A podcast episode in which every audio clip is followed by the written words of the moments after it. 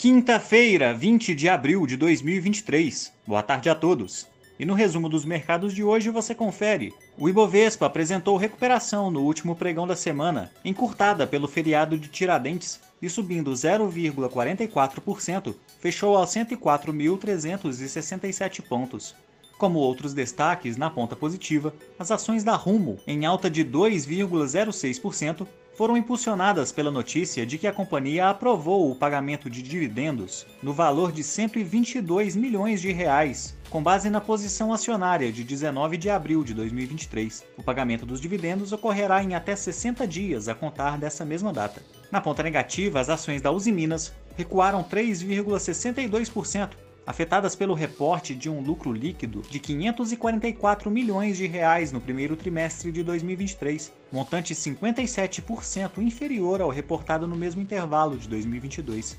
O dólar à vista, às 17 horas, estava cotado a R$ 5,06, em baixa de 0,55%. No exterior, as bolsas asiáticas fecharam sem sinal único, com destaque para o desempenho negativo do setor de mineração, após a companhia australiana Rio Tinto ter realizado cortes em suas estimativas de produção de cobre para todo o restante do ano. No Japão, o índice Nikkei fechou em alta de 0,18% e na China, o índice Xangai Composto caiu 0,09%. Os mercados europeus encerraram em baixa, após um dirigente do BCE afirmar que a instituição pode ter de elevar os juros em maio, bem como nas reuniões seguintes. Em evento, disse que é muito cedo para falar em uma pausa no aperto monetário.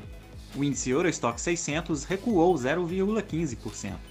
As bolsas americanas apresentaram comportamento de queda, puxadas por balanços mais fracos que o esperado de companhias de peso, como Tesla e American Express. Lembrando que a semana ainda não terminou nos mercados internacionais, que ainda operam normalmente nesta sexta-feira.